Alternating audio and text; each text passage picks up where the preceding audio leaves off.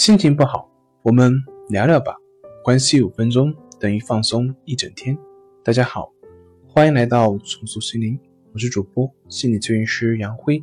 今天要分享的作品是：急性焦虑症病程是多长？如何划分焦虑症？按病程的快慢来划分，焦虑症分为急性焦虑症和慢性焦虑症两种。急性焦虑症又称惊恐障碍，慢性焦虑症又称广泛性焦虑障碍。急性焦虑的临床特点为疾病急，患者在短的时间内会有一种莫名其妙的紧张感、恐惧感、濒死感，表现为焦虑不安，可出现肢体发抖，常伴有头晕、出汗、胸部压痛等。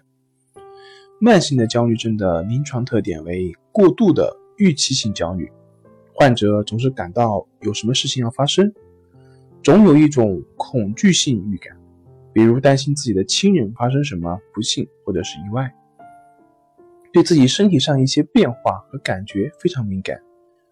有些人表现出警觉性增高，感觉过敏、怕光、失眠等。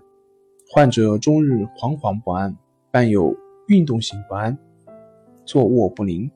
常会觉得身上的肌肉发紧，不能放松，常伴有植物神经系统亢进症状，如口干、出汗、心悸、手足发麻、发凉、尿频、尿急等。